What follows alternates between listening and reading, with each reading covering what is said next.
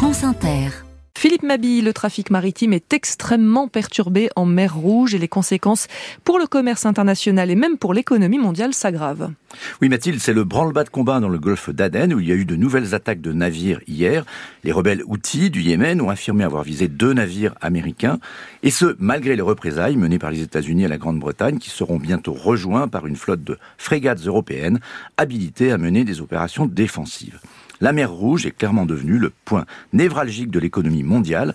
Le ministre des Finances, Bruno Le Maire, a d'ailleurs évoqué ces attaques parmi les causes du ralentissement de la croissance française. Alors d'abord, quel est l'impact sur le transport de marchandises? La plupart des armateurs ne passent plus par le canal de Suez, ce qui les oblige à contourner l'Afrique par le cap de Bonne-Espérance. Résultat, le prix du fret maritime a doublé et le coût de transport entre la Chine et l'Europe a même été multiplié par 4 en 3 mois.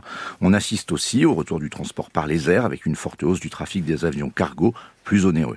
Le choc est moins important que celui provoqué par les confinements liés au Covid, mais s'il persiste, il pourrait faire augmenter l'inflation dans les pays développés à hauteur de 0,4 points de plus cette année, estime l'OCDE, ce qui pourrait retarder le calendrier de la baisse des taux par les banques centrales. Et l'impact est aussi très important pour l'Égypte. Euh, le président Al-Sisi a indiqué hier que les revenus du canal de Suez, l'une des principales rentrées en devises du pays, avaient baissé de 40 à 50 depuis le début de l'année après les attaques des rebelles yéménites.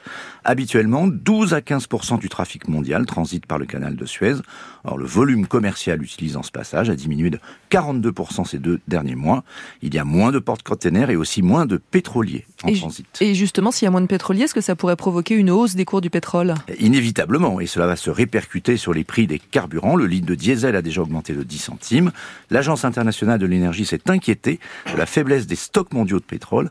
Il y a un vrai risque de rupture d'approvisionnement. On le voit, la guerre au Proche-Orient commence à avoir un réel impact récessif. Un embrasement dans la région pourrait provoquer un nouveau choc pétrolier.